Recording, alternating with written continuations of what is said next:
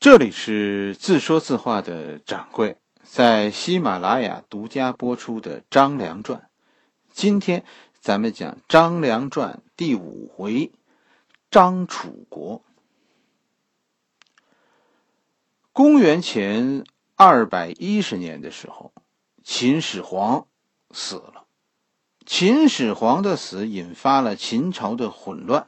这场混乱，咱们在《萧何传》里讲过了。这里咱们就不再讲了，是吧？一个走在大雾中的国家，现在来了一个没有经验的管理者，而主事儿的这个人是一个心胸狭隘的人。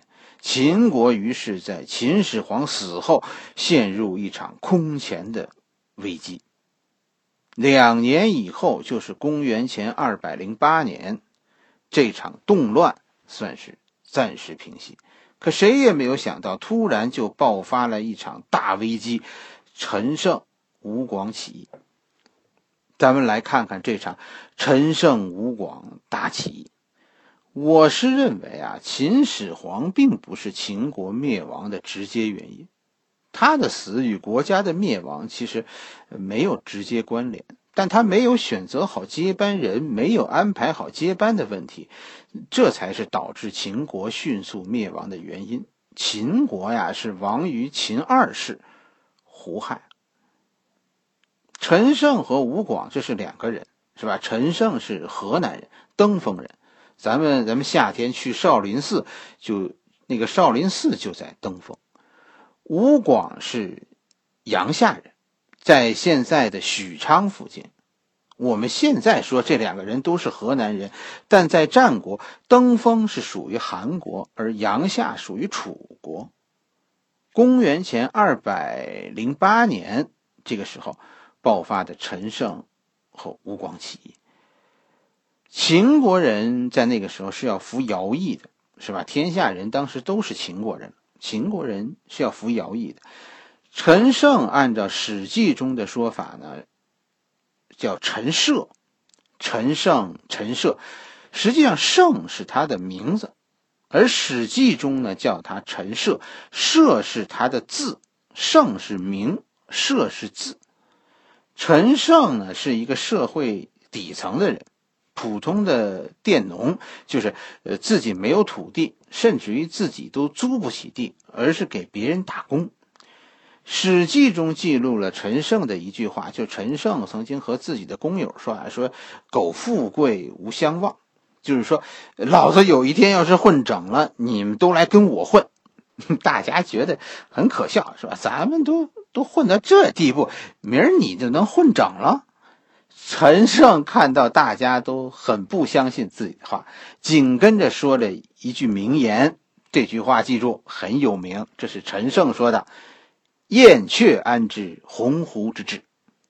司马迁写记写这句话是有大含义的。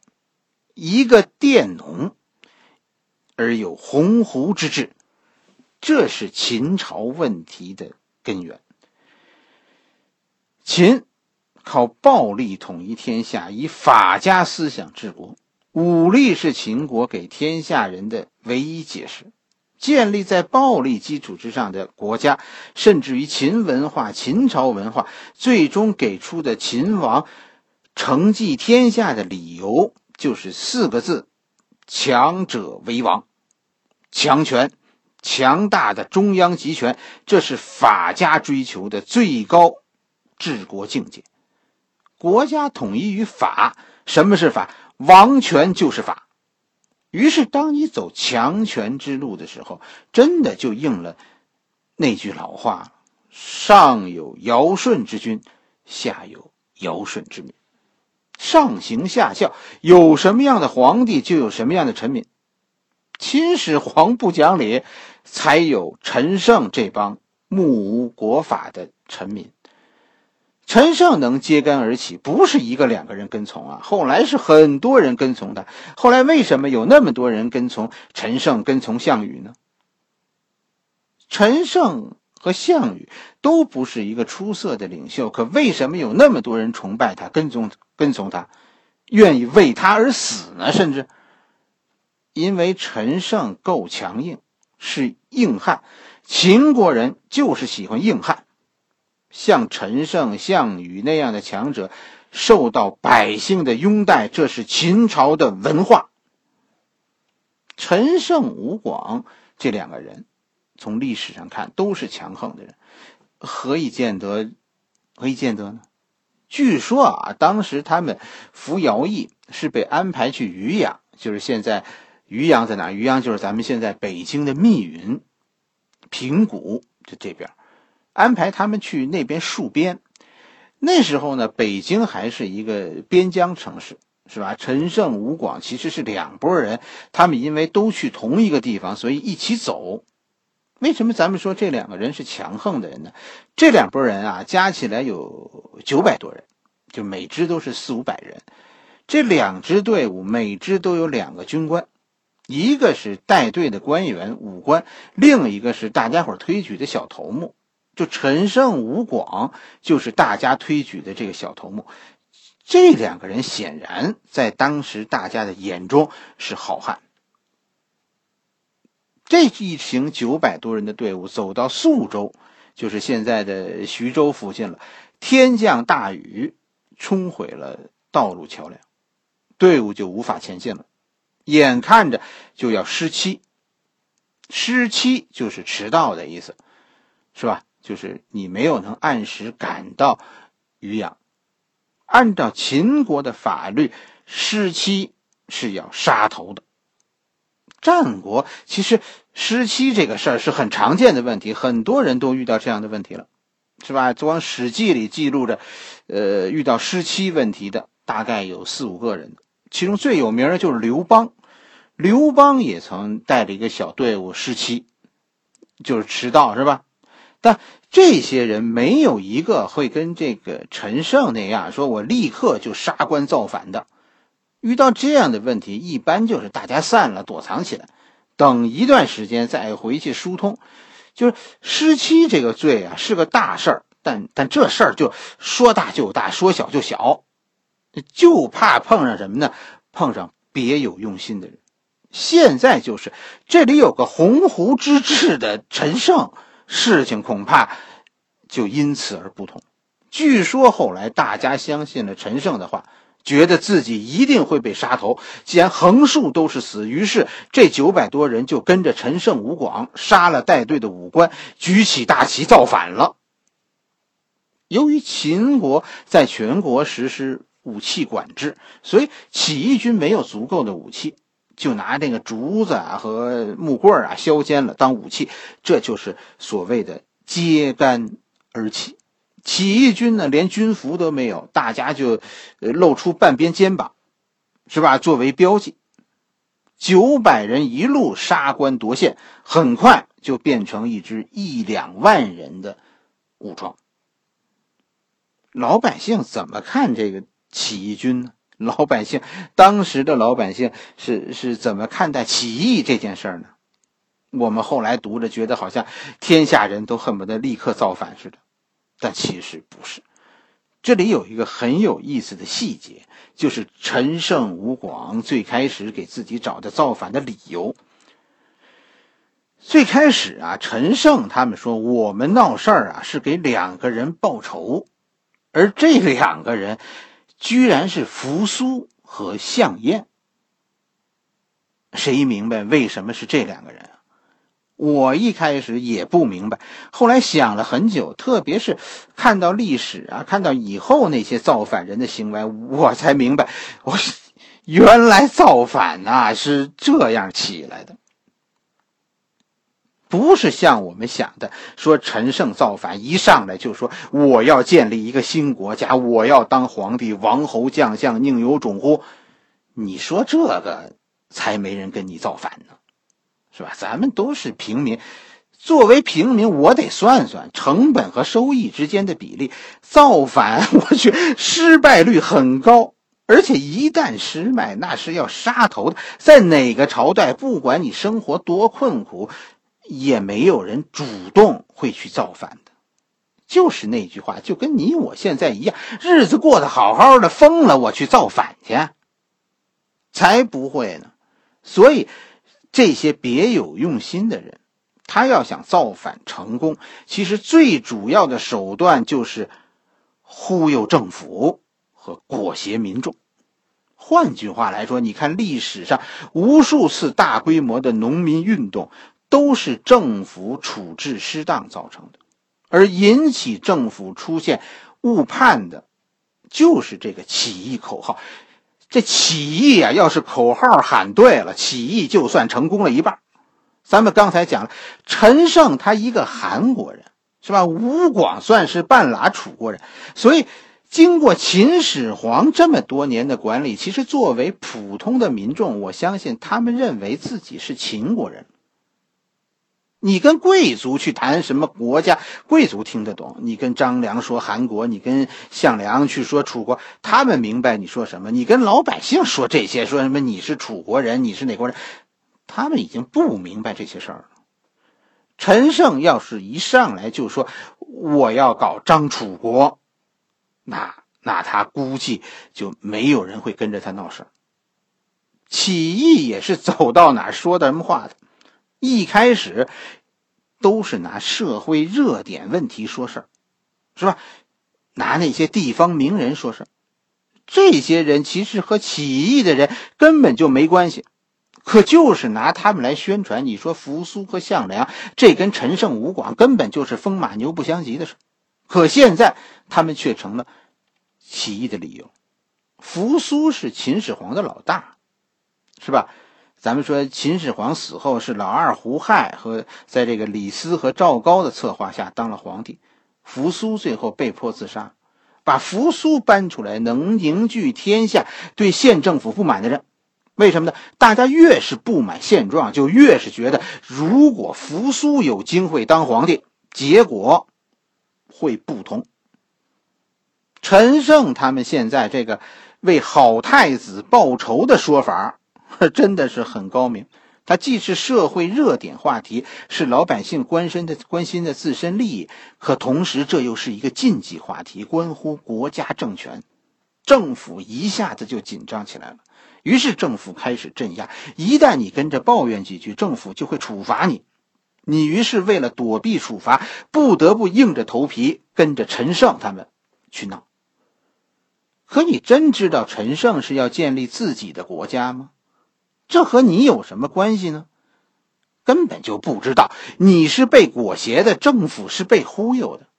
所以，把扶苏搬出来说事儿，其实是一种策略。就是要激怒政府，让政府镇压社会的不同声音，激起更多人的愤怒。政府不犯错，这帮别有用心的人其实是没办法把事情搞大的。扶苏，陈胜他们搬出扶苏作为理由，这这个事儿我们看明白了。那项燕是怎么回事呢？陈胜他们为什么要为项燕复仇呢？这就更阴险了。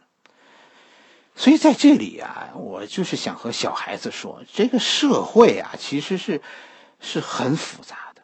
你明白了扶苏的作用，沿着这个思路，你去想项燕，你也能想明白。这是要制造民众之间的对立。其实陈胜造反是发生在大泽乡，就是呃，大泽乡在哪儿？就是现在宿州附近。原来这里是楚国的核心地区，搬出项燕这个楚国最后的屏障，其实就是在挑动秦国的神经。秦国统一之路最艰难的就是击败楚国，而最难对付的这个武将就是楚国的项燕。说搬出这个楚国柱石，一方面是为了激励楚国人，更主要的恐怕就是激怒政府。秦国人和楚国人要是真的。闹起来，这个造反就成了。你觉得起义是伸张正义吗？才不是呢！起义就是激化社会矛盾。当时的老百姓是怎么想的？是怎么认为楚国和秦国之间的仇恨呢？我觉得恐怕那些仇恨已经被人们忘记了。因为陈胜，你看搬出的这两个理由，项燕排在第二。扶苏才是第一位的，换句话来说，扶苏这个秦国太子，在当时楚国人心中，比项燕这个十五年前战死的楚国大将影响力更大。什么意思呢？反秦的理由啊，竟然是为一位好秦王申冤，其次才是为楚国名将复仇。你说楚国人心里是怎么想的？十五年。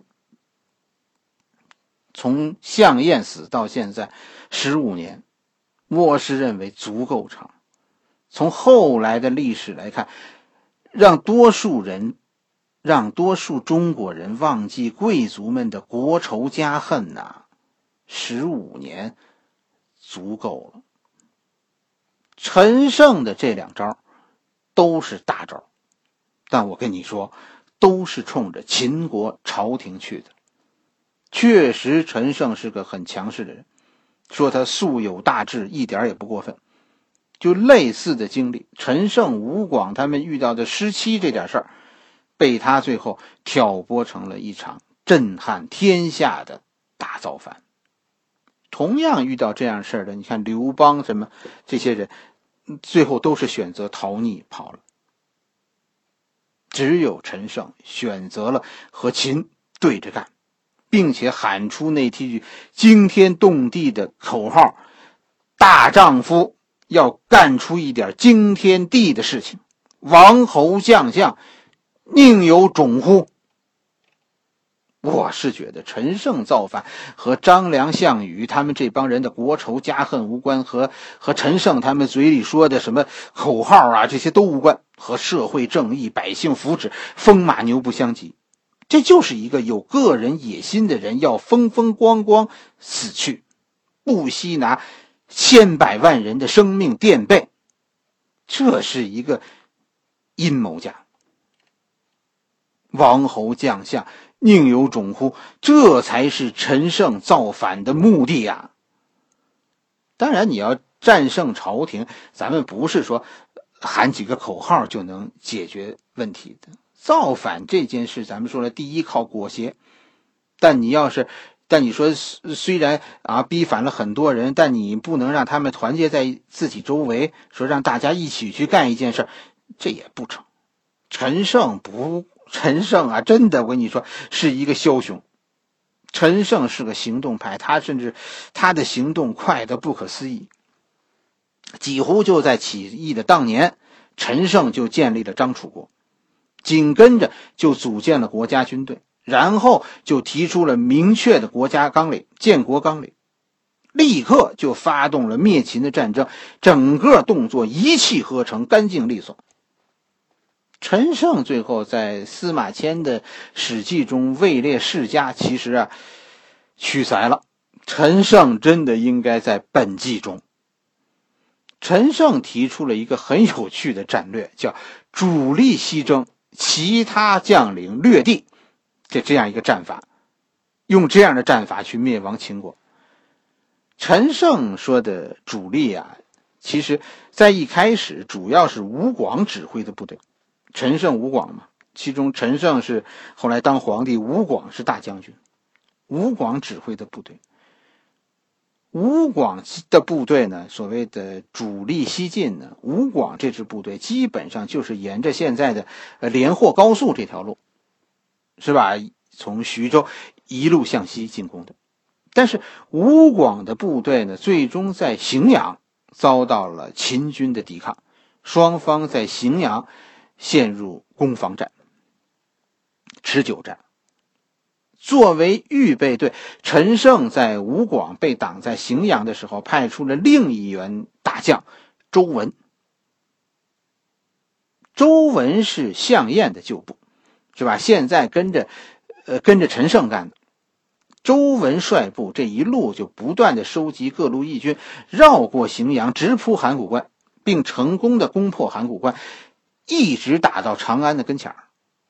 他的前锋当时已经打到临潼骊山脚下了。这个时候的起义军有几十万人呐，战车几千辆。实际上，陈胜几乎赢了。陈胜取得取胜的关键，一个是周文和吴广在军事上的胜利，就是主力西征这个战略的胜利；另一个主要原因就是这个四下掠地的策略。虽然秦始皇取消贵族已经十几年了，是吧？现在中国呃存在的，但是就是说中国存在了几千年的这个贵族势力，其实当时还是很强大的。你看后来的项羽、刘邦啊，他们这些人，他们都能带着不多的人马去进攻秦国，一路上是越走人越多。其实这背后啊是贵族势力的支持。当时的情况就是，你只要派出一股小股部队。赶走秦国的地方官，这里的贵族就会站出来帮助你。就是这样，起义军的小股部队四下活动，得到了贵族的支持。除了齐国，就是经过陈胜他们这么一闹，战国其他的诸侯国都复辟了，都选择了支持陈胜。陈胜吴广起义其实是秦国的错误政策激起的民变，但他能最终。几乎胜利，是贵族的支持，政府的错误，贵族势力的反扑，让陈胜取得迅速取胜。张楚国就差一点儿就出现在中国历史的年代表中，作为秦朝的替代者。但是，陈胜和大皇帝陈胜之间隔了一个人，这个人就是章邯。陈胜最终没能够迈过章邯，章邯挽救了秦朝。章邯率领咸阳的部队，先是击败了周文的义军，迫使周文部退出函谷关，然后又在荥阳使吴广陷入腹背受敌，最终吴广也不得不撤军，荥阳之围最终解除，秦军的胜利。尤其是连战连捷，使得起义军陷入混乱。在混乱中，最后陈胜啊杀了吴广，而周文呢，周文在章邯的连续进攻下是连战连败，最后自杀了。起义军的两支主力，这就算是灰飞烟灭，失败了。陈胜于是被迫撤退，在撤退途中，陈胜被自己的马车夫杀死了。盛极一时的张楚国就这样失去了领袖，前后不到两年。秦国人在听说陈胜死了以后，肯定是庆祝了一番。好了，匪首死了，天下要太平了。哎呀，可是谁也没有想到，这仅仅是个开始。一个陈胜倒下去，千千万万个项羽站起来。好了。这一回咱们就讲到这里，下一回咱们讲楚虽三户，亡秦必楚。